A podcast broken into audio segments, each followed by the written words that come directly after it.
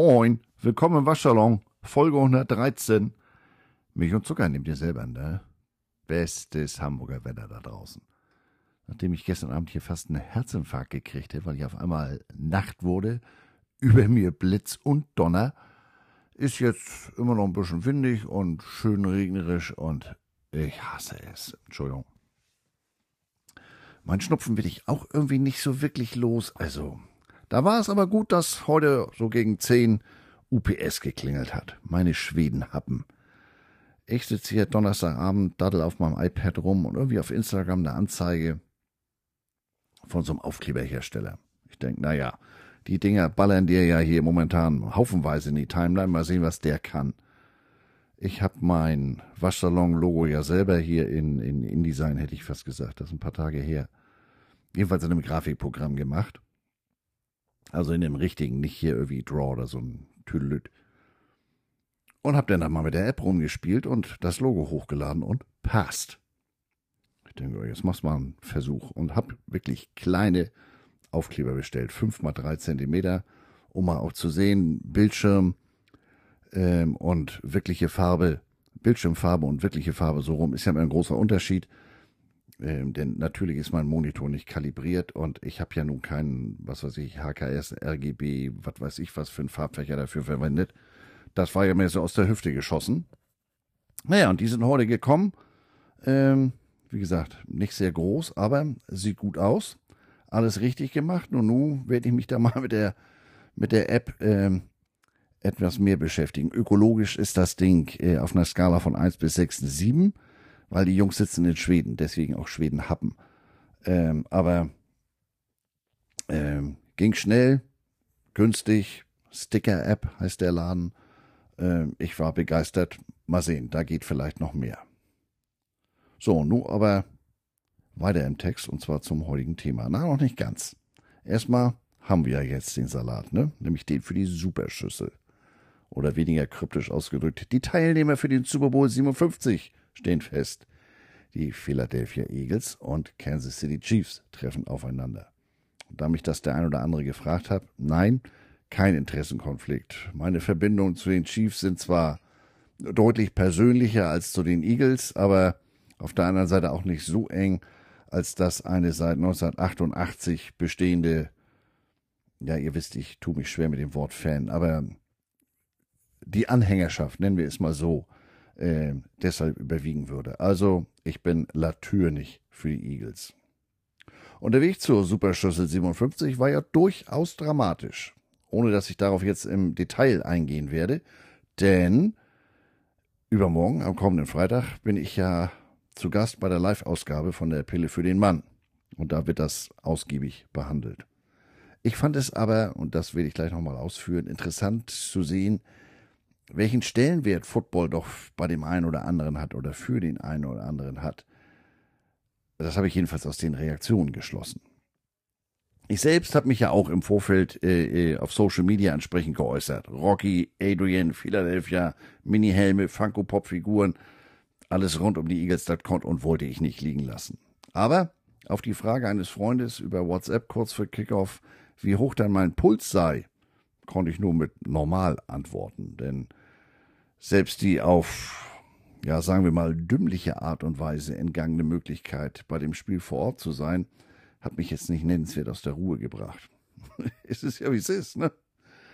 Das war aber nicht immer so. Das ist äh, schuldig, euer Ehren. Nach meinen ersten beiden Besuchen beim Super Bowl 1994 und 95 in Atlanta bzw. Miami, da haben nicht mal die Eagles gespielt, war ich in den Folgejahren angesichts so manch kruder TV-Berichterstattung geradezu unausstehlich schlecht gelaunt. Mittlerweile freue ich mich natürlich, wenn meine Eagles erfolgreich sind. Aber ob die jetzt beispielsweise gegen die Cowboys verlieren oder nicht, das triggert mich nur kurzzeitig und fünf Minuten später ist das Thema auch schon wieder vergessen. Also Zeitsprung zum Ende des NFC Championship Games am letzten Sonntag. Ich habe es ja hier schon mehrfach erläutert, warum ich mich mit dem Begriff Fan so schwer tue. Diese Haltung bekam im Anschluss an besagtes Spiel wieder mal reichlich Futter. Als Eagles-Follower ist man ja eher in der Minderheit. Als die Jungs in Grün zuletzt im Führer 2018 gegen die Patriots den Super Bowl gewann, hielten mich viele für einen Bandwagoner, also ein Erfolgsfan. Mhm. Setzen, sechs, nachsitzen und vor allem jede Menge Hausaufgaben. Ich fröne dem Kelly Green seit meinem ersten USA-Aufenthalt 1988 und habe seitdem doch einiges an Höhen und vor allem Tiefen mitmachen dürfen. Also Kopf zumachen, weitergehen. Im engeren Freundes- und Bekanntenkreis kenne ich keinen einzigen Eagles-Fan. Cowboys, Giants, Commanders, Bears, Packers, 49ers, ja, das ist da so vorhanden. Und wenn ich mir das so überlege, sieht man daran auch so ein bisschen die Altersstruktur des Bekanntenkreises. Wir sind alle in unseren 50ern und haben den Football in den 70ern, 80ern für uns entdeckt. Da war noch nichts mit Buccaneers, Ravens oder Patriots, vor allem Patriots nicht. Die, die kriegten damals ja viel und reichlich, äh, vor allem ins Gesicht. Der Spielverlauf war aus Sicht der 49ers-Freunde natürlich geradezu grausam. Da kam jede Menge Verletzungspech zusammen. Aber, also jetzt mal ganz subjektiv, man muss ja auch so ehrlich sein und feststellen, dass sich die beiden, also Brock Purdy und Josh Johnson, nicht beim Aussteigen aus dem Teambus verletzt haben, nicht? Das lag ja am Spielverlauf und der Philadelphia Defense.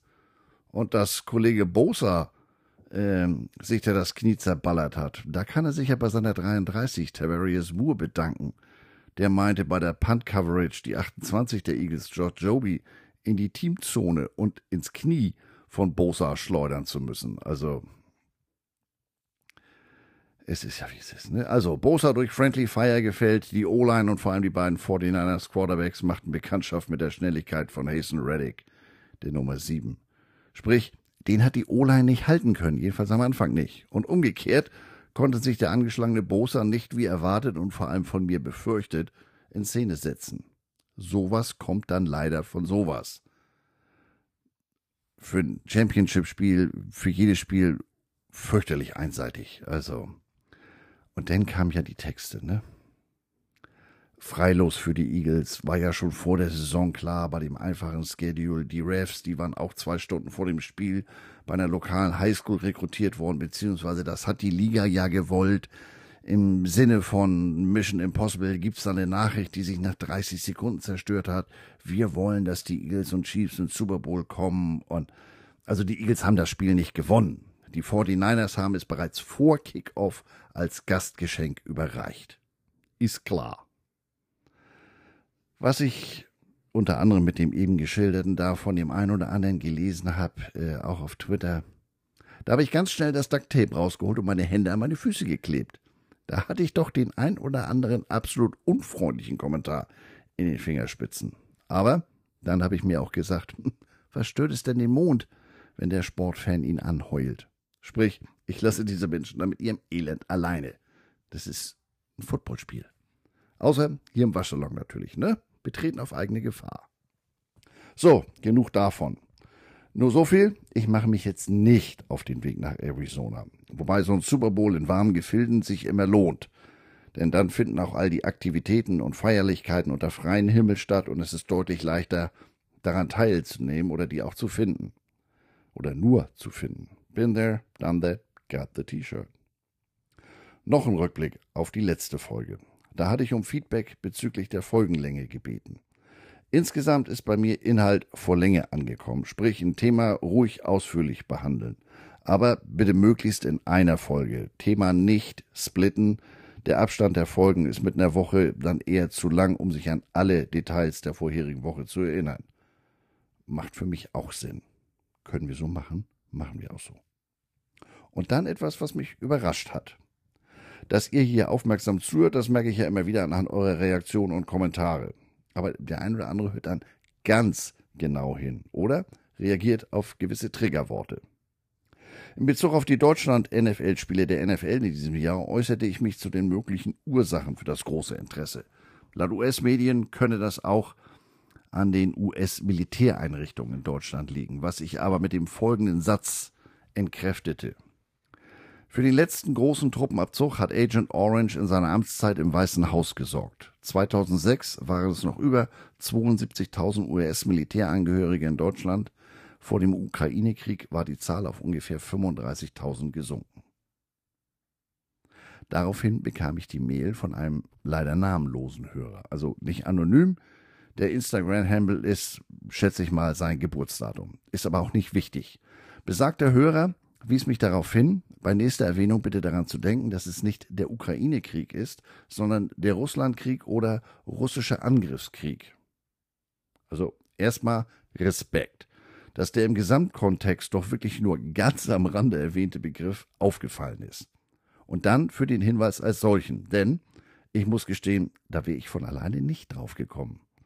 Angefangen bei 333, Issus Keilerei, also die Schlacht bei Issus im Jahr 333 vor Christus. Persische Armee gegen makedonische Armee unter Alexander dem Großen. Geht weiter, The Alamo, die Schlacht am Little Bighorn, Verdun, Stalingrad, Vietnam, My Korea, Afghanistan, also Kriege, Kriegsverbrechen und ähnliche Grauen und Gräuel wurden in meiner Wahrnehmung bislang fast immer nach dem Ort des Geschehens benannt. Aber das leuchtete mir ja ein. Und deswegen habe ich mal äh, etwas recherchiert und vor allem, immer gut, wenn man sowas auf Tasche hat, Rücksprache mit zwei Medienprofis gehalten, namentlich meiner Schwägerin und meinem Bruder. Und die bestätigten das auch nochmal, äh, dass sich die Semantik hier entsprechend gewandelt hat. Aber Russlandkrieg macht für meinen subjektiven und in knapp 57 Jahren gelernten Sprachgebrauch gar keinen Sinn. Deswegen werde ich mich zukünftig mit Krieg in der Ukraine oder hoffentlich nicht so oft anderen Schauplätzen ausdrücken. Ja, das ist hier kein politischer Podcast. Wahrscheinlich ist das eh nicht von großem Belang, aber ich bin wirklich, das meine ich jetzt ganz ehrlich, ich war dankbar, dass ich da dank eines aufmerksamen Zuhörers mal wieder was auf den aktuellen Stand gebracht worden bin. Und das wollte ich an dieser Stelle nicht unerwähnt lassen. Also vielen Dank.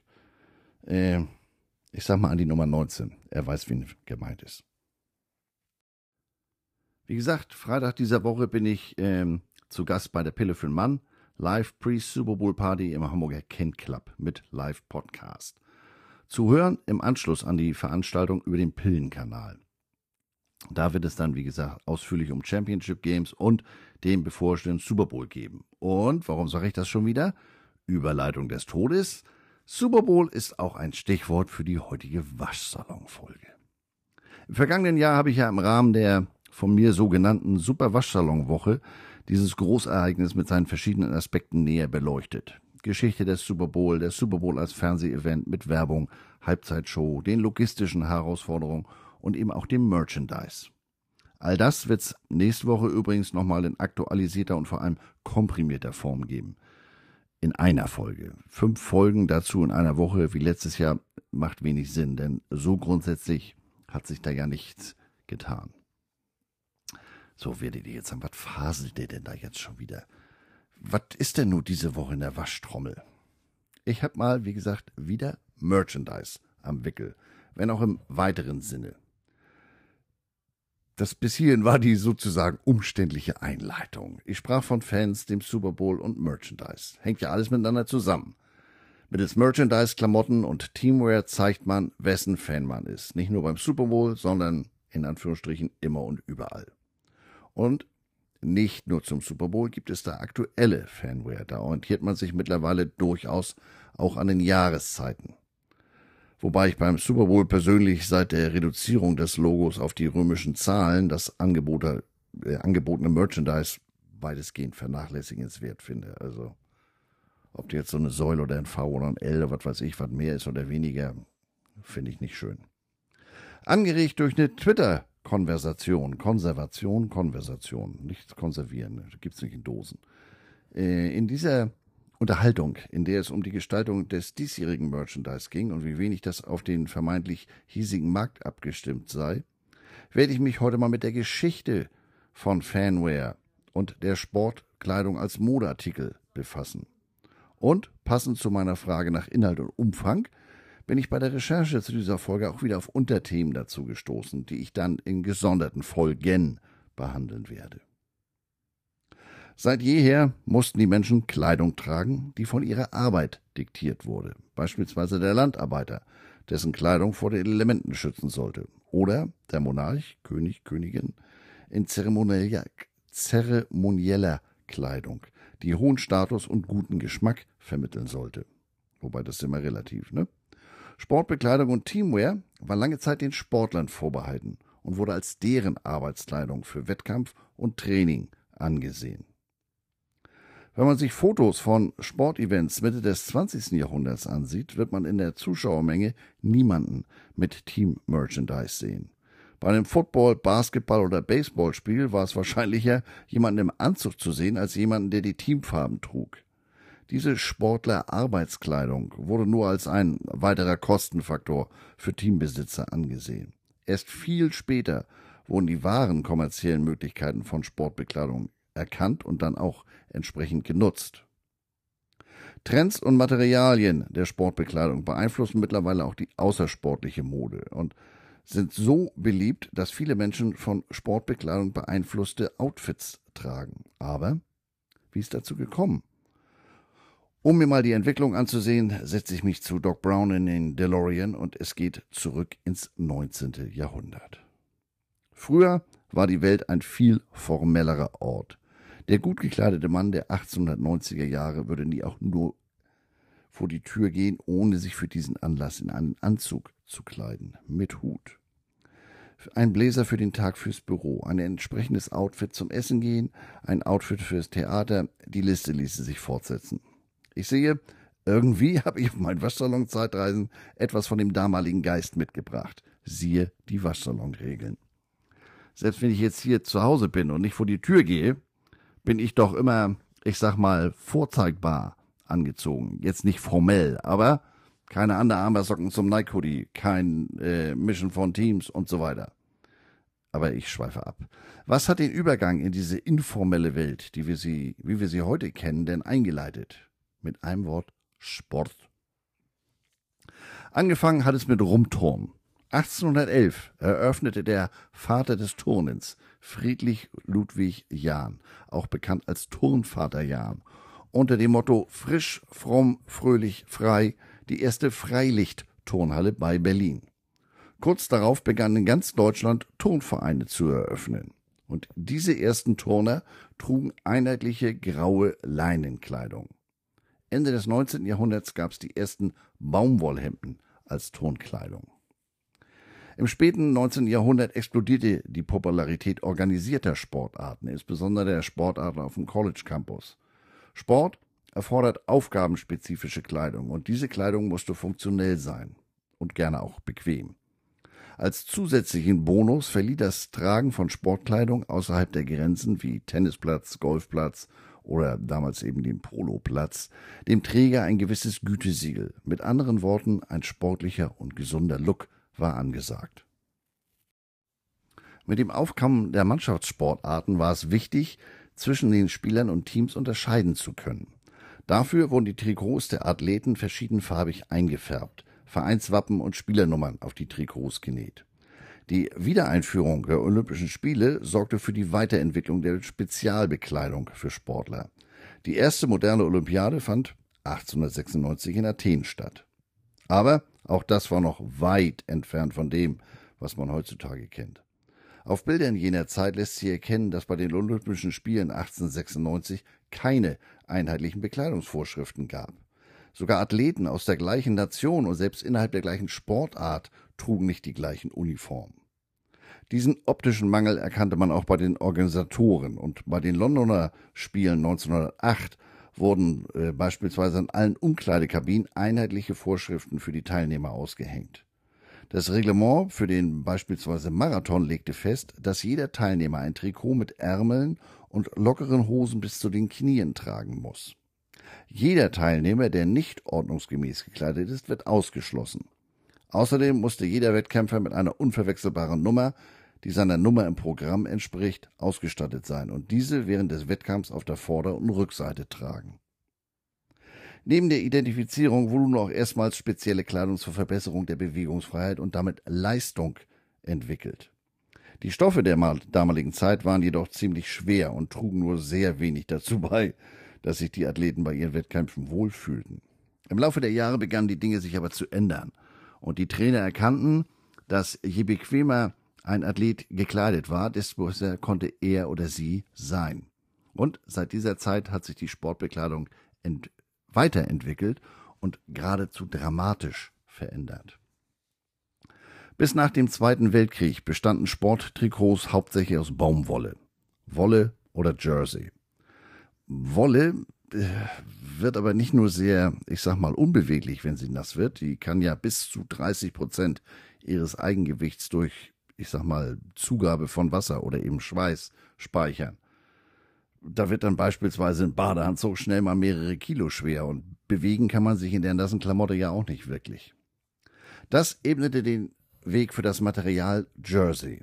Jersey ist ein Sammelbegriff für viele weiche, elastische Materialien, die gestrickt oder gewirkt sind. Jersey wird dabei häufig aus Mischfasern hergestellt. Zum Einsatz kommen beispielsweise Viskosemischung, Baumwollmischung, Wolle oder sogar Seide. Ergänzt später durch Elastan wird der Stoff sofort elastisch und anschmiegsam.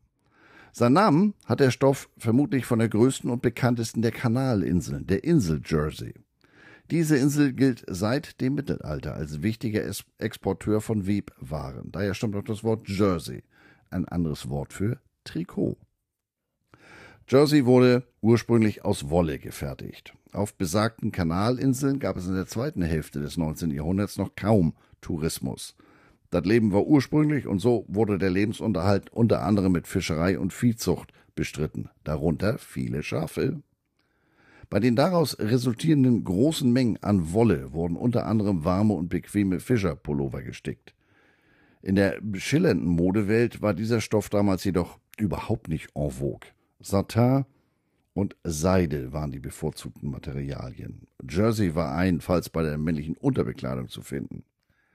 Aber dann, Coco Chanel, die verhalf dem bequemen Stoff zum Erfolg. Getreu ihrem Motto, dass Luxus komfortabel sein muss, um Luxus zu sein, wagte sich Coco Chanel 1916 als eine der ersten Modeschöpferinnen an Jersey heran. Also den Stoff, nicht die Insel. Für ihre von bequemer Sportkleidung inspirierte Kollektion eignete sich dieser Stoff perfekt. Zudem war er selbst während den entbehrungsreichen Jahren des Ersten Weltkrieges relativ erschwinglich. Coco Chanel prägte aber nicht nur die Alltagsmode dieser Zeit, so wie ihr es kennt, also man kennt es heute ja auch noch als Parfum, sondern auch die Abendgarderobe der Damen. Sie machte das kleine Schwarze weltberühmt und verwendete selbst in der Haute Couture Jersey. Coco Chanel hat damit das Image von Jersey also deutlich aufgebessert. Auch die Sportbekleidungsindustrie machte sich diesen Stoff lange Zeit zunutze. Das änderte sich erst in den 60er Jahren, als Jersey bei der Sportbekleidung überwiegend von Kunstfasern wie Nylon, Polyester, Elastan, auch Spandex oder Lycra genannt, abgelöst wurde. Die Entwicklung dieser synthetischen Fasern revolutionierte die Textilindustrie und damit auch die Sportbekleidung. Kunstfasern sind aufgrund ihrer Reißfestigkeit und Elastizität ideal für Sportbekleidung. In den 70er Jahren begann die Fitnessrevolution regelrecht oder wirklich Fuß zu fassen. Es war das Jahrzehnt, in dem im Fernsehen übertragene Trainingsprogramme ihr Debüt feierten und mehr Menschen als je zuvor suchten nach bequemer Kleidung, die sie beim Training tragen konnten. Beispielsweise beim Aerobic, das in den 60er Jahren vom US-amerikanischen Arzt Kenneth A. Cooper als aerobes Training zur Stärkung von Herz und Lunge erfunden wurde. Aber erst 1982 durch Jane Fonda wirklich bekannt wurde, als sie Aerobic für Dummies als Gymnastikprinzip vermarktete. Damals war Bescheidenheit noch ein Faktor, so dass Performance-Shirts und Kleidung aus eng anliegenden T-Shirts und Shorts bestanden, die kurz, aber nicht zu kurz waren. Und es wurde auch noch von Menschen getragen, die es wirklich tragen konnten. Das hat sich ja im Laufe der Jahrzehnte deutlich geändert. Heutzutage laufen Menschen in Klamotten rum, die ein objektiver Mensch nicht mal nachts auf einer einsamen Insel tragen würde. Aber ich schweife schon wieder ab. Das war die Zeit, wo sich Polyester und Elastan, nicht die, meine Schwester Polyester, wo sich Polyester und Elastan immer populärer wurden, so rum. Die Wunderfaser, die 68 Tage ohne Bügeln getragen werden kann und trotzdem noch vorzeigbar ist, wie es damals hieß. Es war allerdings immer schon ein umstrittener Stoff. Dank der knallig glänzenden Anzüge der 70er machte Polyester als günstiger und teils auch noch wirklich unbequemer Stoff seinen Namen. Denn äh, seitdem John Travolta als Tony Manero im Film Saturday Night Fever einen weißen Polyesteranzug trug, ist doch schon ein paar Tage vergangen, ne? Der Film ist von 1977. We call it a Klassiker. Spitzensportler der späten 70er Jahre trugen eng anliegende elastische Trikots aus diesen Materialien. Elastische, synthetische, glänzende Stoffe waren in dieser Zeit auch außerhalb des Sports sehr beliebt. Die ersten Trikots aus Kunstfaser waren aber eher unbequem zu tragen, das war noch sehr kratzig. Daher konzentrierte sich die Textilforschung schnell darauf, die Eigenschaften dieser Textilien für Sportbekleidung zu optimieren. Mit Beginn der 90er hatten sich die Dinge ziemlich verändert. Die 80er waren gekommen und auch wieder gegangen und hatten ihre farbenfrohen Spandex- und Lycra-Trikots mit sich gebracht. Das Material wurde, wie gesagt, auch im nicht sportlichen Alltag gerne von Menschen getragen. Auch für, für, von denen, für die das so gar nicht gedacht war. Passt nicht, gibt's nicht. Äh, was nicht passt, wird passend gemacht. Das Zeug dehnt sich ja schließlich, ne? Wie gesagt, besonders beliebt bei Menschen, die eigentlich so gar nicht reinpassen. Und dann wurde da auch schon mal der ultimative Stretch-Test daraus. Zu dieser Zeit kamen dann auch die ersten sogenannten Funktionshemden auf den Markt. Die Oberteile wurden deutlich verkürzt, sprich modisch. Und Sportbekleidung schaffte den Sprung aus der Sportwelt ins sozusagen zivile Leben. Dazu mal ein paar Beispiele. Angefangen hat es mit den Turnschuhen oder wie man heute auch sagt, Sneaker. Schuhe mit Gummisohlen tauchten erstmals in den 1890er Jahren auf. Sie boten besseren Halt auf Rasen und anderen Oberflächen und waren daher geradezu prädestiniert für den Sport jener Zeit. Tennis. Tennisschuhe hieß das ja auch mal ganz früher. Das war aber nur der Anfang. Kurzer Zeitsprung. Gut, dass ich immer ein bisschen radioaktives Plutonium auf der Tasche habe, um den Fluxkompensator zu füttern. Die Idee des Joggens galt als, oder die Idee des Joggens organisierte Aktivität erschien im Februar 1962 in einem Artikel auf einer Sportseite im New Zealand Herald, der von einer Gruppe ehemaliger Sportler und Fitnessbegeisterter berichtete, die sich einmal pro Woche trafen, um für Fitness und Geselligkeit gemeinsam zu laufen. Da sie joggen würden, schlug die Zeitung vor, dass der Club Auckland Joggers Club genannt werden könnte, was vermutlich die erste Verwendung des Substantivs Jogger ist. Der neu geprägte Begriff erregte die Aufmerksamkeit einer Öffentlichkeit, deren Interesse an Verbrauchergesundheit in den 60er und 70er Jahren, 70er Jahren zunahm. Bill Bowerman, Trainer der Universität von Oregon, brachte das Konzept das Joggen als Übung 1962 in die Vereinigten Staaten, nachdem er mit Coach Lydiard in Neuseeland zusammen gejoggt war. Bauermann veröffentlichte 1996, 1966 das Buch Jogging und aktualisierte das Buch später für eine Neuveröffentlichung. Das in Eugene, Oregon gegründete Bauermann-Programm wurde zu einem nationalen Modell für Fitnessprogramme. Die Popularität dieser Programme trug dazu bei, das Konzept des Joggens als Übung für jedermann zu verbreiten. 1964 gründete eben dieser Bowerman gemeinsam mit Phil Knight das Unternehmen Blue Ribbon Sports, aus dem im Jahr 1972, 110 Meilen nördlich von Eugene in Beaverton, Oregon, die Firma Nike werden sollte. Heutzutage sind Laufschuhe auch außerhalb des Sports aus dem Straßenbild kaum noch wegzudenken. Es gibt es gab oder gibt, da bin ich mir nicht sicher, ein, ein immer wiederkehrendes, jährlich neu aufgelegtes Modell, äh, das auch Bowerman, also so wie sein Gründer heißt.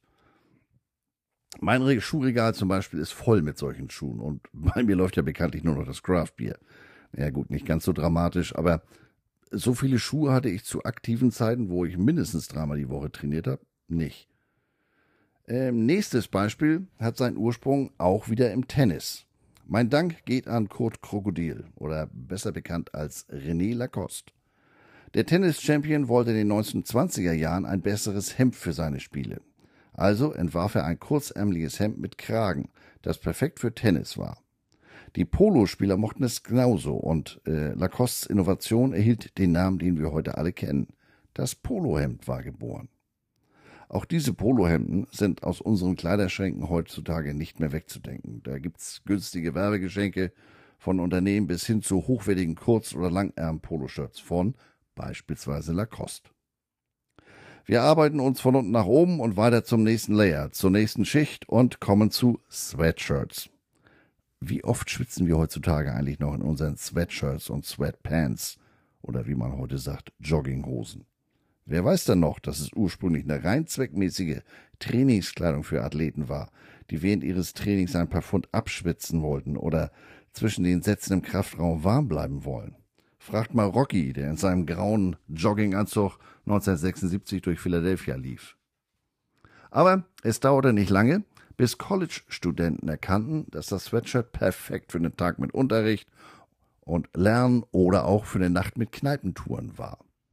Anfangs mit dem populären Rundhalsausschnitt, später mit Kapuze, sprich Hoodie oder noch später auch als Jacke mit durchgehendem Reißverschluss. Eines der Schlüsselelemente, um Sportbekleidung praktischer und verbreiter zu machen, war die bereits erwähnte Entwicklung neuer Stoffe.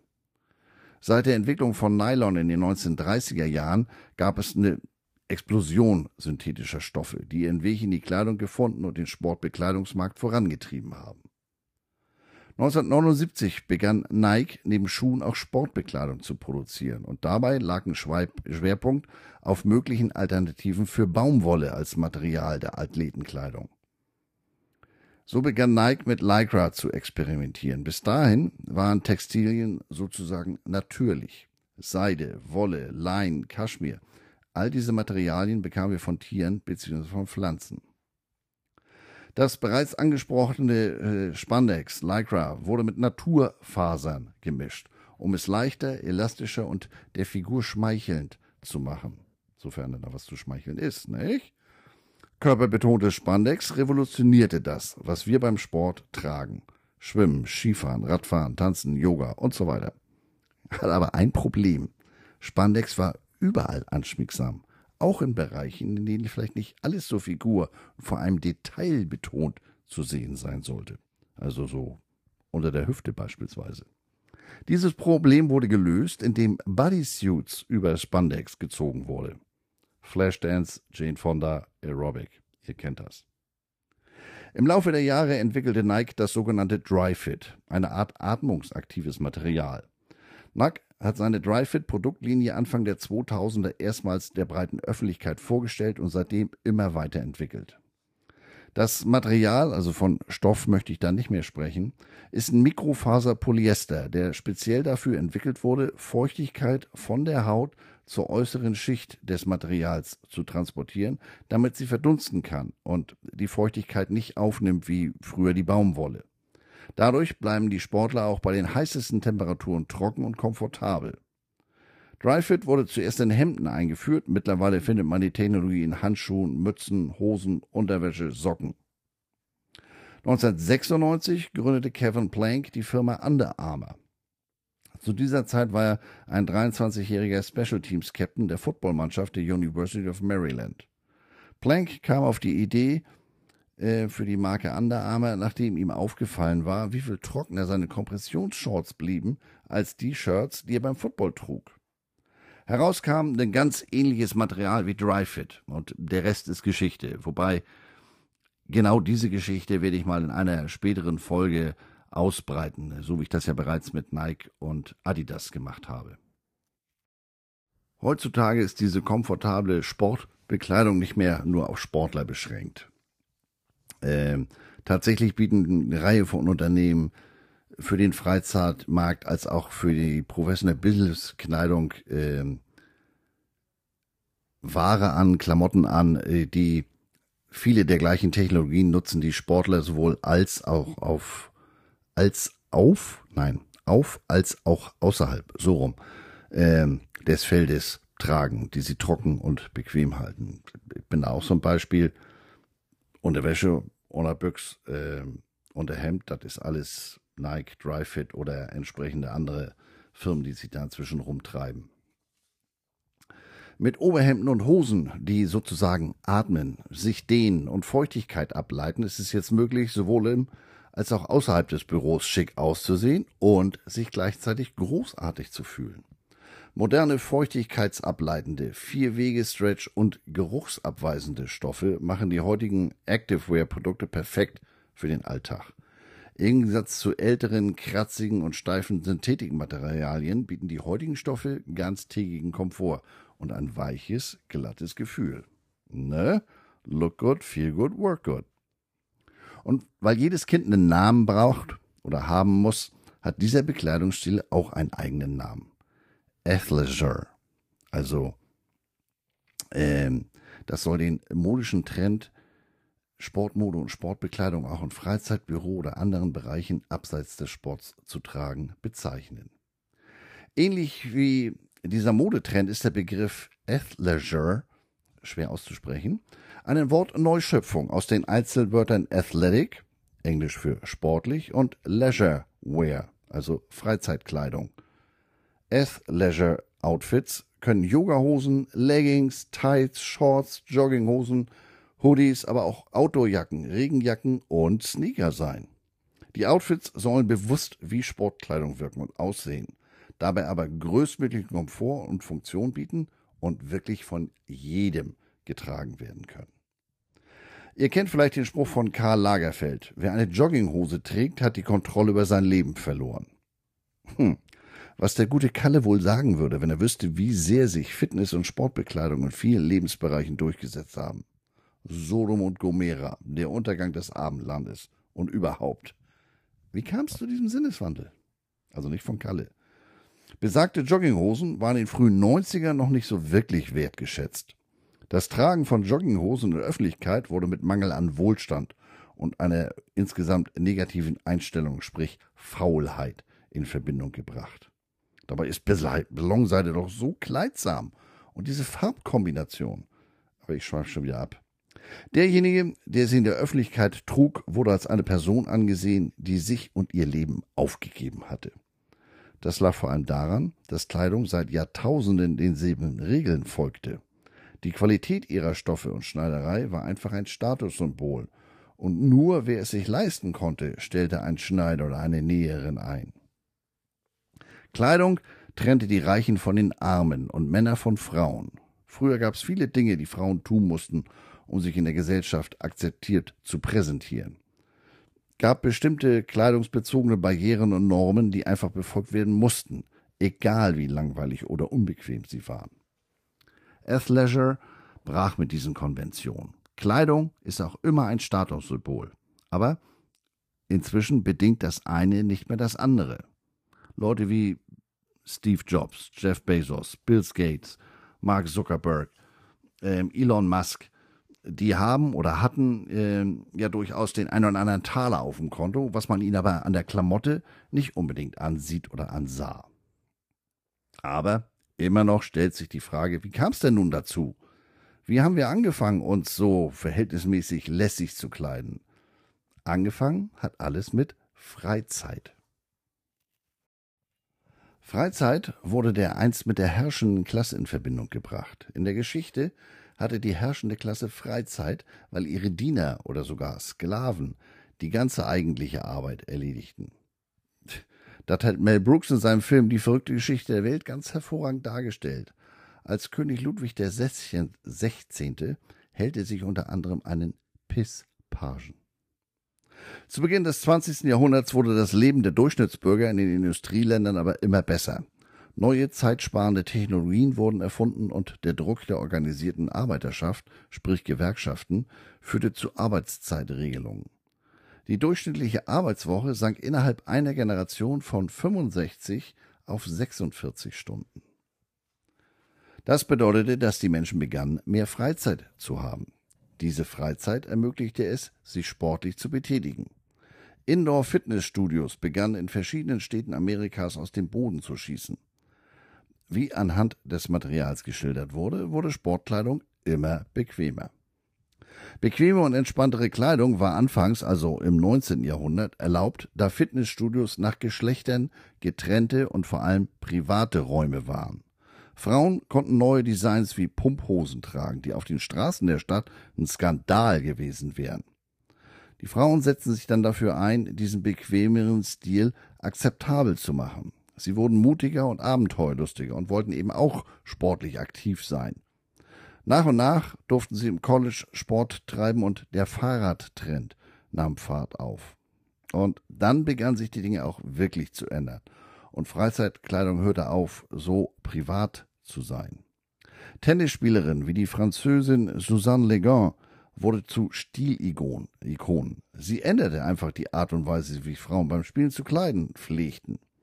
Ihre, also für die damalige Zeit, denn passt auf, ihre charakteristischen knielangen Faltenröcke, ärmellosen Oberteile, gerollten Strümpfe und Stirnbänder halfen äh, oder halfen ihr, den Sport besser zu spielen. Und junge Frauen begannen ihren Look als progressives Statement zu kopieren.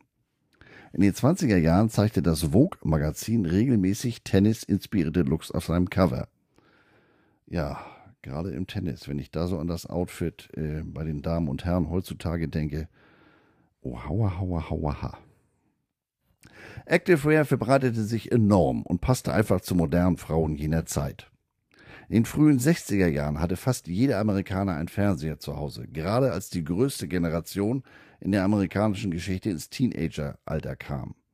Athleten im Fernsehen zu sehen, zusammen mit ihren Hoodies, ihrem Spandex und ihren Turnschuhen, das führte zu neuen Trends.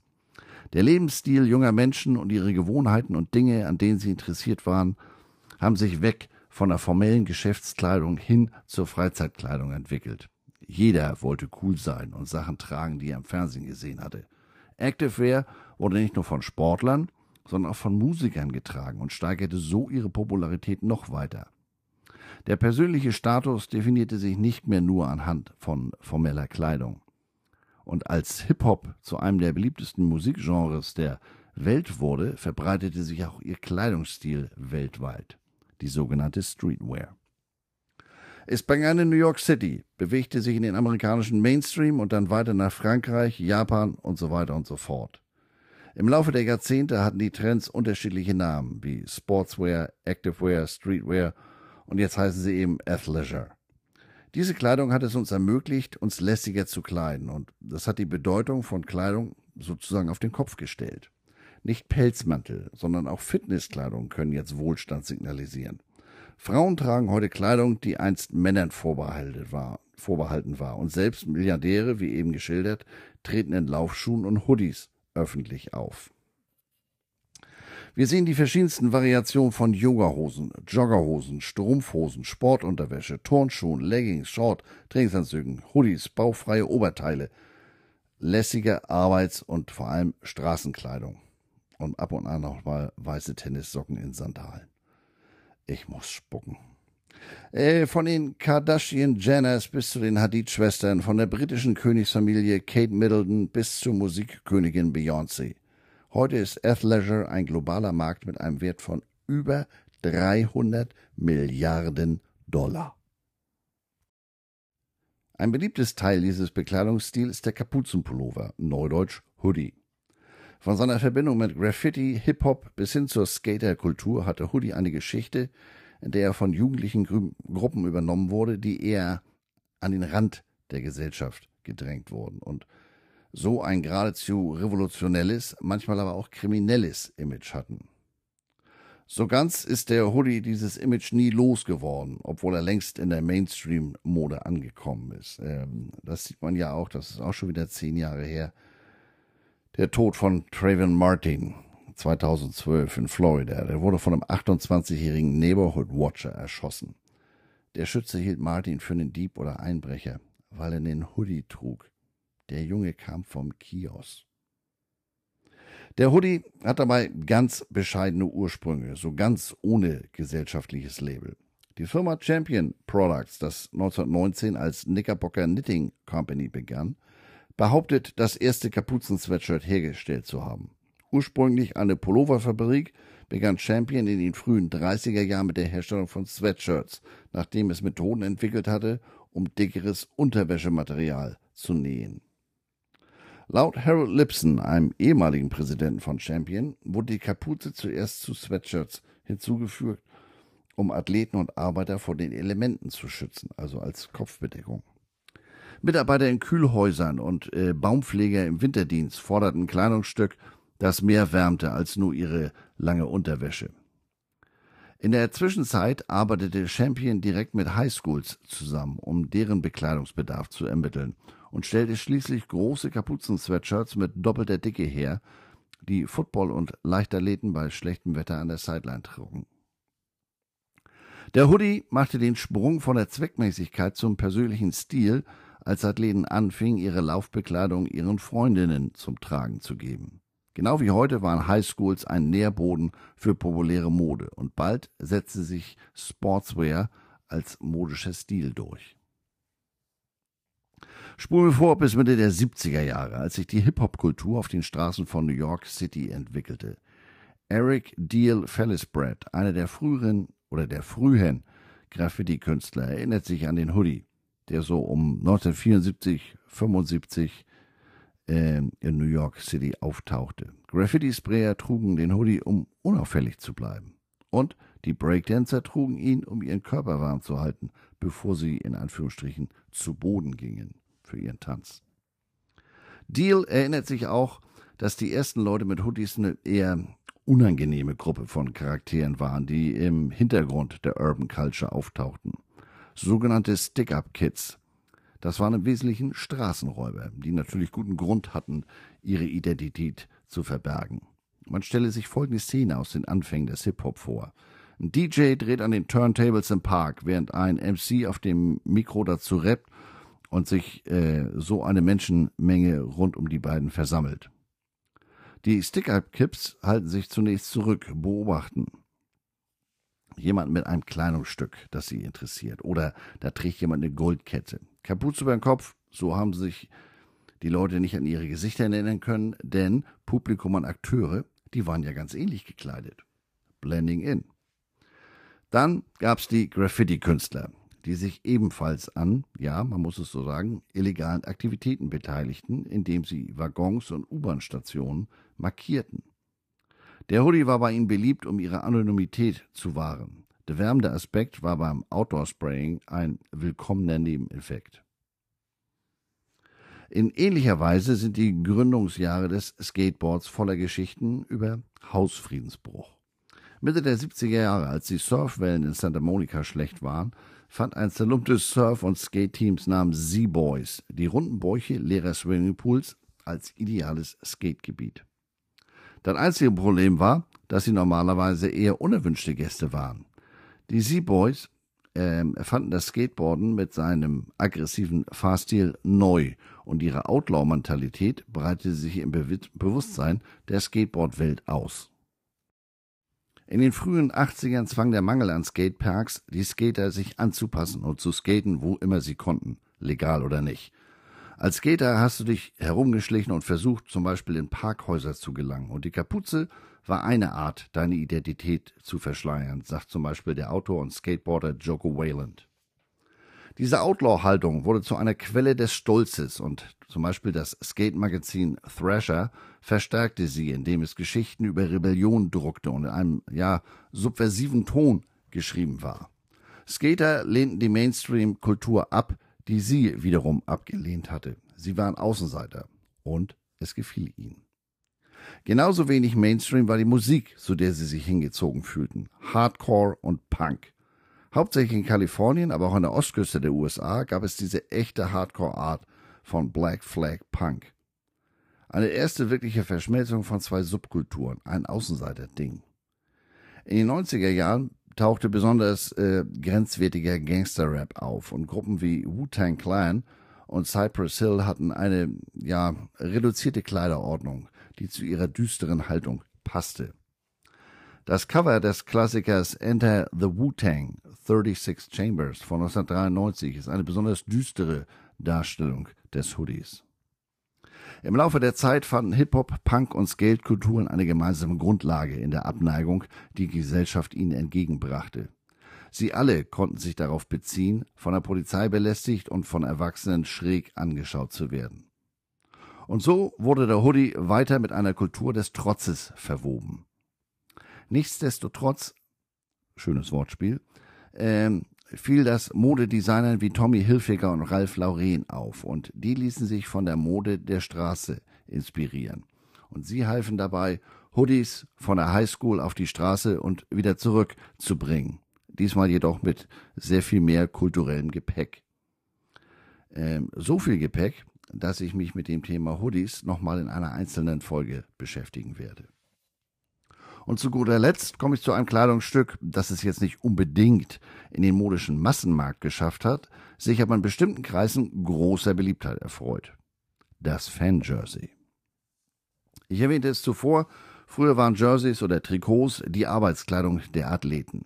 Aber wenn man heute mal in die äh, Stadien sieht, äh, bei, vor die Stadien, in die Stadien, Fans beim Tailgating oder auf den Rängen, das sieht ganz anders aus. Beispielsweise in Green Bay ein Meer von grünen und weißen Jerseys. Die Nummer 12 von Quarterback Aaron Rodgers, die Nummer 2 Mason Crosby, ehemalige Spieler wie die 52 Linebacker Clay Matthews, 87 Wide Receiver Jordy Nelson. Denn auch ähm, Jerseys von Leuten, die schon, ich sag mal, in letzter Zeit nicht mehr gespielt haben. Charles Woodson, Nummer 21. Oder Legenden wie Paul Hornung oder Ray Nitschke oder sogar von Dan Mikowski, Nummer 7. Es gibt aktuelle Trikots, Throwback-Trikots, günstige Trikots und teure Trikots. Eine Szene, wie eben geschildert, äh, spielt sich achtmal im Jahr in Green Bay und den anderen 31 NFL-Stadien ab. Die Fans sehen dabei aus wie die 3XL Gameware-Modelle der Jerseys, die für 130 Kilo Männer entworfen wurden, um sie im echten Kampf auf dem Gridiron zu tragen. Gibt aber auch Modelle für viel kleinere Menschen. Die tragen dann äh, darunter fünf Schichten aus Lycra, Fleece und Daunen. Und in den letzten Jahrzehnten haben sich vor allem amerikanische Sportfans von einer Bevölkerung, die sich fast ausschließlich in Zivilkleidung kleidet und dafür bezahlt, Athleten in Uniform auftreten zu sehen, zu einer Bevölkerung gewandelt, die sich in beträchtlicher Zahl genau wie diese Athleten kleidet aber dafür immer noch und gar nicht mal so wenig zahlt. Und jetzt steht wieder der Super Bowl an. Zu dem großen Ereignis wird es sicherlich wieder einen regelrechten Run auf Eagles und Chiefs Jerseys geben. Aber nicht nur im Football hat eine milliardenschwere Metamorphose das Erscheinungsbild von Stadien und Arenen im ganzen Land radikal verändert. Wobei es da schon Unterschiede bei den Sportarten gibt. Am weitesten verbreitet sind Fans in Jerseys in der NFL und NHL. Geringfügig weniger sind es in der Major League Baseball und das Schlusslicht bildet die NBA. Bei letzterer mag es aber auch daran liegen, ähm, dass das Ganze so, so ein Basketball-Oberteil, so ein Basketball-Jersey deutlich weniger nützlich, weniger praktisch ist als ein, ein Football- oder Hockey-Jersey. Ich erinnere mich an die späten 90er, als ich Freunde gebeten hatte, mir ein NBA-Jersey aus den USA mitzubringen. Die kam mit leeren Händen zurück. Es hätte da nur diese Muscle-Shirts gegeben. Ja, nee, ist klar. Das Tragen von Trikots durch Fans ist in der modernen Sportkultur geradezu eine Regel geworden. Das hat den Punkt erreicht, an dem derjenige auffällt, der kein Trikot trägt. Und wenn schon kein Trikot, dann zumindest etwas in den Farben des Heimteams. Ohne wirklich zu wissen, wovon ich spreche, würde ich das jetzt mal mit dem hiesigen Bundesliga-Fußball vergleichen wollen. Football sind wir noch nicht so weit. Weder in der Stadiongröße noch in der Fankleidung. Das mag auch an der Verfügbarkeit des Original-Merchandise liegen. Aber was da teilweise an Waschsalonregeln gebrochen wird, das ist nur schwer zu ertragen, also zumindest für mich.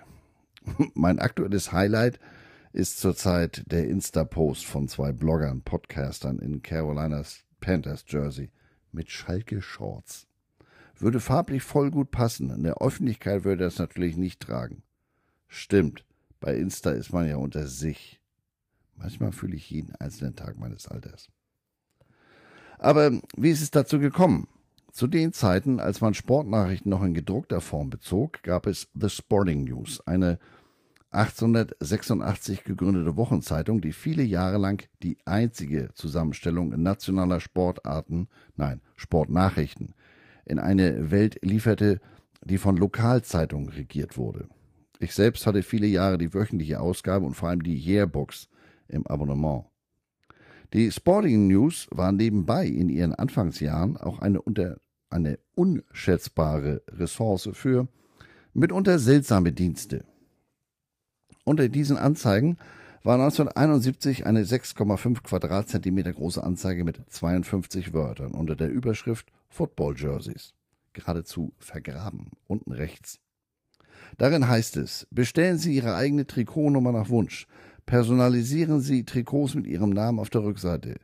Im Profistil. Preis ab 10,50 Dollar aufwärts. Senden Sie Adresse an Score Lineup Co. Co. Spokane, Washington, also der Bundesstaat Washington, Westküste. Individualisieren mit Namen und Wunschnummer, das hörte sich ja zu schön an, um wahr zu sein. Und erst der geringe Preis. Aber gut, das ist ja nur auch 52 Jahre her. Tim Layden, Autor bei der Sports Illustrated, erinnert sich. Layden war zu dem Zeitpunkt ein aufsteigender Highschool Sophomore Quarterback in New York. Der entwarf aufgrund dieser Anzeige sein eigenes Trikot. Es sollte die Nummer 18 tragen, weil sein Lieblingsspieler auf allen Ebenen Ole Miss Quarterback Archie Manning war. Die Firma machte keine College Designs, also wählte er, ohne bestimmten Grund, die Farben der Kansas City Chiefs und ließ seinen eigenen Namen auf die Rückseite setzen. Als das Trikot ankam, war es genau so, wie er es sich erträumt hatte.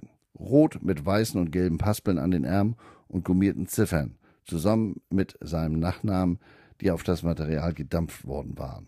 Es hätte für seine Augen nicht authentischer aussehen können, weshalb er es auch gleich einen ganzen Monat äh, jeden Tag getragen hat.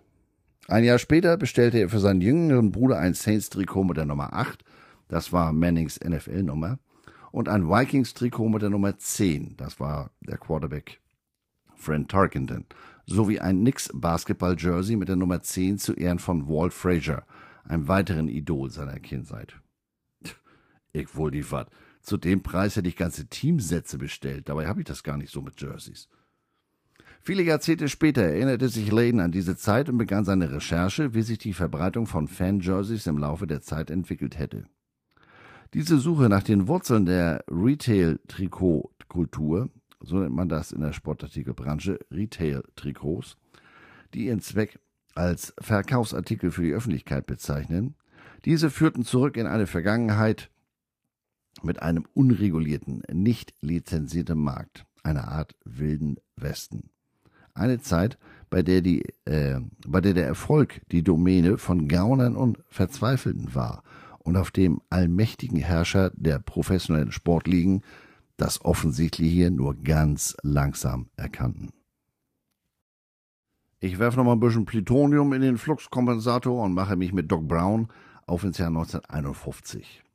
Manny Königsberg wurde 1929 in Detroit geboren und wuchs unter bescheidenen Verhältnissen in der Bronx in New York City auf. Daddy Königsberg hatte damals einen Job in der Bekleidungsindustrie, sprich der war Schneider. 1951 eröffnete Manny einen kleinen Souvenirladen, Manny's Baseball Land, in der River Street, neben dem alten Yankee Stadium. New Yorker eines bestimmten, sprich alten Alters bestehen darauf, dass Manny der Erste war, der auf die Zukunft des Sportbekleidungshandels schielte.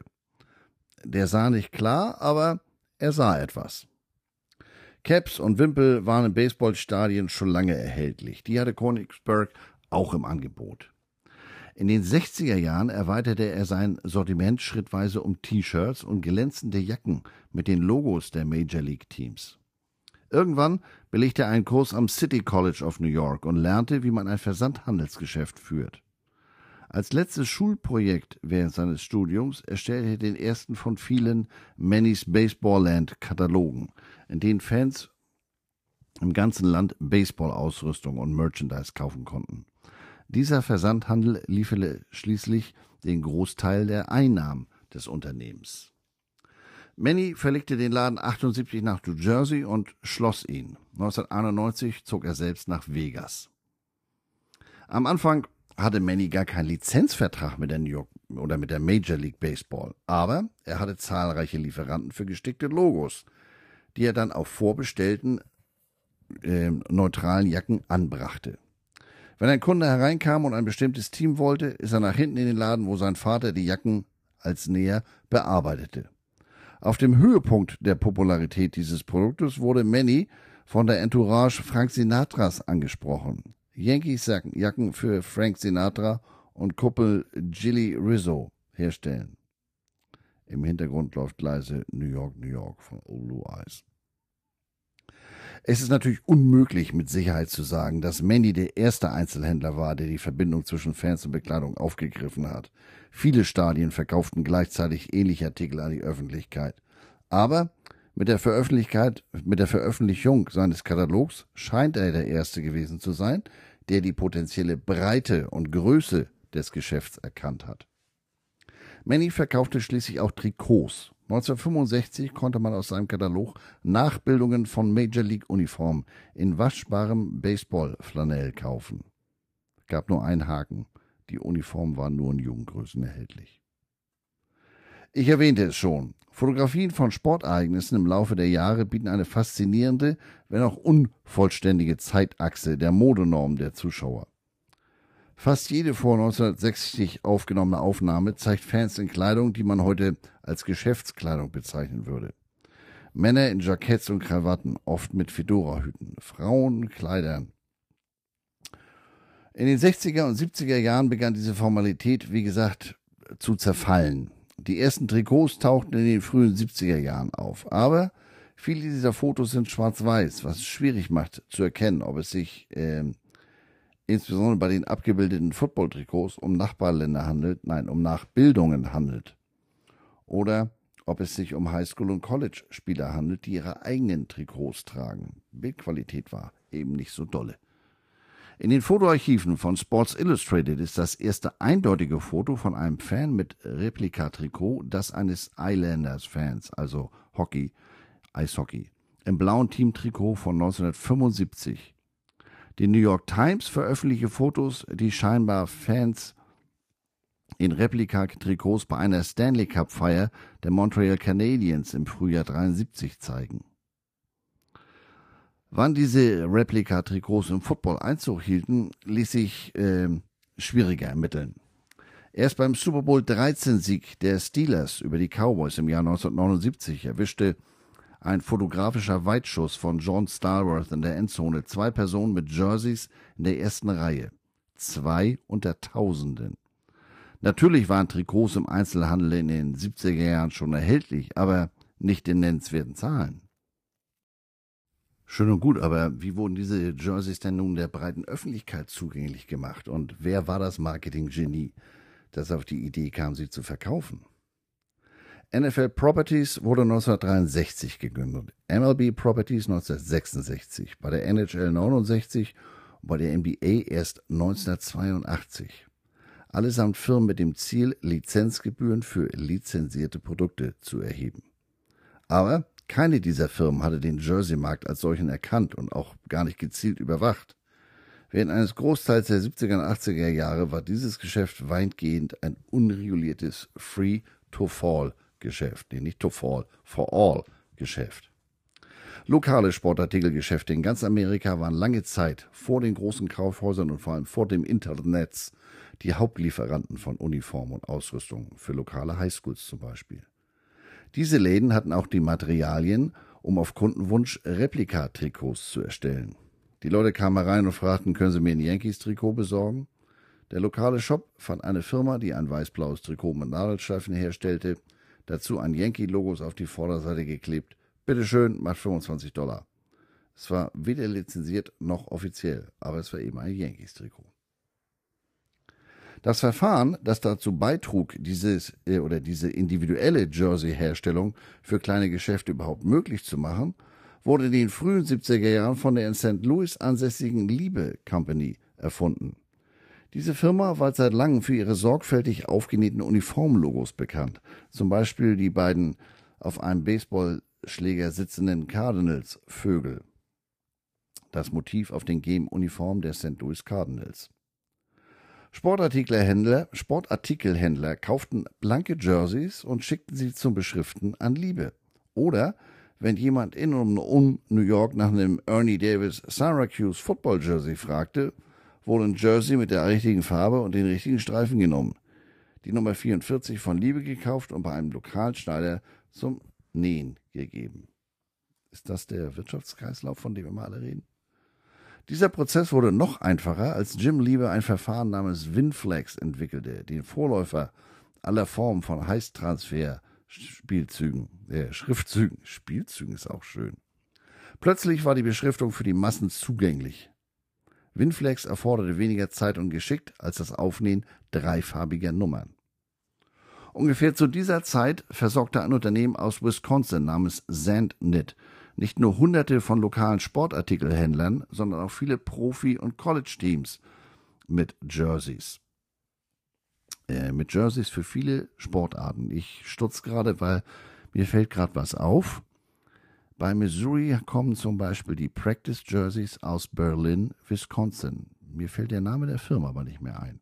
Ich muss das mal nachrecherchieren. Also, viele lokale Sporthändler machten für Profi- und College-Teams die Jerseys. Viele NFL-Uniformen sahen damals noch ziemlich generisch aus. Jemand konnte beispielsweise 40 rote Trikots mit gelben und weißen Streifen bestellen und der Hersteller ging davon aus, dass das ein Teamorder für ein Highschool-Team war. Aber stattdessen hat der Besteller Nummern und Namen äh, draufgenäht oder draufgepresst und sie dann als Chiefs-Trikots in Einzelhandel gebracht. Es gab damals noch kein NFL-Shield am Kragen, kein Teamlogo. All diese Dinge kamen erst später und dann begann die NFL auch dagegen vorzugehen. In den Tagen, bevor riesige Schuh- und Bekleidungsunternehmen wie Nike und Reebok offiziell lizenzierte Uniformlieferanten für verschiedene Sportligen wurden, kauften viele Profiteams ihre Spieltrikots bei lokalen Sportartikelhändlern, wie eben schon mal gesagt. Cosby Sports in New York diente beispielsweise als Zwischenhändler bei der Belieferung der Giants, Jets, Knicks, Islanders und Rangers. Cosby kaufte Uniformen von Herstellern und lieferte sie an Teams. In den späten 60er und frühen 70er Jahren begann Cosby mit dem Kauf zusätzlicher Trikots mit seinen Standard-Teambestellungen und klebte auf eine äh, minderwertige Version desselben Trikots, die später Replika-Trikots genannt wurden. Das gab eine Drehtür von Lieferanten, sagte Jim Root, der seit 1976 für Cosby Sports arbeitet. Aber wir hatten immer ein paar Trikots in den Regalen und sie waren immer schnell ausverkauft. Der junge Islanders-Fan, der 1975 von Sports Illustrated fotografiert wurde, der hat sein Trikot mit ziemlicher Sicherheit bei Cosbys gekauft. Südlich von New York setzte sich zufällig ein weiterer Geschäftsplan durch. 1972 hatte Peter Capolino das Sportgeschäft Mitchell Ness in Philadelphia von seinem Vater übernommen. Mitchell Ness begann zehn Jahre später aus klassischem Fanell Vintage Baseball-Trikots nachzubilden. Etwas, äh, was Capolino später als seine Offenbarung bezeichnen sollte und die Grundlage eines kulturellen und wirtschaftlichen Phänomens werden sollte, das es Capolino ermöglichte, sein Geschäft 2007 für einige Millionen an Adidas zu verkaufen. Auch das ist eine Firmengeschichte, die ich mir nochmal in einer Folge näher angucken werde. Im Jahr 72 kämpfte Capolino aber noch gegen den Bankrott und bemerkte nebenbei, dass die Miami Dolphins in ihrer Perfect Season bei Auswärtsspielen ungewöhnliche blau-grüne Netz-Jerseys trugen. Die Jerseys wurden von Russell Athletic hergestellt, die Capolino auch mit vielen der Trikots belieferte, die er an lokale Highschool und Colleges verkaufte. Capolino fragte sich, ob er nicht einfach Miami Dolphin Trikots mit Nummern herstellen könnte und zur Sicherheit die Namen auf dem Rücken weglässt. Gesagt, getan. Er bestellte 144 dieser Trikots äh, in dieser Farbe bei Russell mit vielen doppelten Nummern. Bei Russell hat man den Zusammenhang nicht hergestellt, dachte, das handelt sich um einen Teamorder für ein anderes Team. Das deckt sich übrigens mit meinen beruflichen Erfahrungen US-Firmen wie Nike, Adidas oder Under Armour. Das sind alles Atomphysiker. Und so fing Mitchell Ness an, NFL-Jerseys ohne Namen herzustellen und zu verkaufen. Die Jerseys wurden ihm förmlich aus den Händen gerissen. Ob die jetzt für den Flag Football Nachmittag im Park gedacht waren oder für den Stadionbesuch, das wusste Capolino damals noch nicht. War ihm aber letztendlich zu dem Zeitpunkt egal. Wie so oft braucht es für den großen Durchbruch Visionäre. Diese Visionäre reiten dann auf einer Welle, die sie oftmals selbst verursacht haben. So ein Visionär war David Beckerman, der 1971 Starter Clothing gründete. Hauptsächlich, um den Bedarf an Uniformen an Schulen im Süden von Connecticut zu drücken, äh, zu decken, zu drücken, wo Beckman, Beckerman aufs College gegangen war. Sein beliebtestes Produkt war eine Satin-Windjacke. Sehr einfacher Gegenstand, sagt Beckerman. Etwas für ein Softball-Team mit Joe's Bar and Grill auf der Rückseite. Dieses Produkt entwickelte sich zu den äußerst beliebten Starter Jackets der frühen 80er Jahre. Beckerman erhielt 76 eine nicht exklusive Lizenz von der Major League Baseball und nach Jahren des Drängelns und wiederholten Besuches ihrer Büros im Jahr 82 eine Lizenz der NFL. Starterjacken und Mützen gelangten in die Populärkultur und machten Beckermann reich. Der ein oder andere hat vielleicht kürzlich Roman Motzkus in einer solchen goldenen Starterjacke der 49ers gesehen. Genau diese Jacke war in den späten 80ern, frühen 90ern hier in Hamburg in Footballerkreisen sehr beliebt. Ich erinnere mich an so manches Heimspiel der Hamburg Silver Eagles, der ersten Hamburger Modenschau anlässlich von Footballspielen. Das sollte sich in den 90ern dann auch bei den Hamburg Blue Devils fortsetzen, die ihre Spiele damals regelmäßig vor 10.000 und mehr Zuschauern im Volksparkstadion austrugen. In der Regel waren es Abendspiele und das Publikum erschien schon im Pistenoutfit, wo es dann nach dem Spiel auch nahtlos hinging. Damals hieß es, Schatz, mach dich schick, wir gehen zu den Devils. Der andere Visionär war der in Kanada geborene Norm Charney. Ein Buchhalter, der 1981 Athletic Supply kaufte, ein lokales Sportgeschäft in Dallas, das örtliche Schulen und vor allem die Cowboys mit Uniform und Ausrüstung versorgte. Jedes Jahr überholte der Laden die Helme der Cowboys und stellte sie vor jeder Saison im Geschäft aus. Die Leute kamen rein und machten nur Oh, ah, als sie diese Helme sahen. Und dann begann Charney auch äh, Spieltrikots auszustellen. Und die Leute liebten auch das. Natürlich taten sie das. Wir reden von Texas, von den Cowboys. Einer von Charlies Angestellten kam auf die Idee, echte Jerseys zu verkaufen. Sein Chef antwortete ihm, dass das illegal sei. Aber da NFL Properties immer noch ein ziemlich kleiner Betrieb war und äh, die bis dahin erst wenige Lizenzen für Nachbildung von Kleidung ausgestellt hatten, entschloss Charlie sich fortan Jerseys zu verkaufen. Und er bekam prompt Besuch von zwei Typen aus der NFL. Die sahen aus wie vom FBI. Ding und Dong informierten ihn, dass er nicht befugt sei, Jerseys zu verkaufen. Aber angespornt von dem Erfolg flog er nach New York, traf sich mit der NFL und erhielt eine Lizenz zum Verkauf authentischer Waren. 1985 verkaufte er über seinen NFL Pro Shop Katalog authentische NFL-Spieltrikots. Zehntausende davon.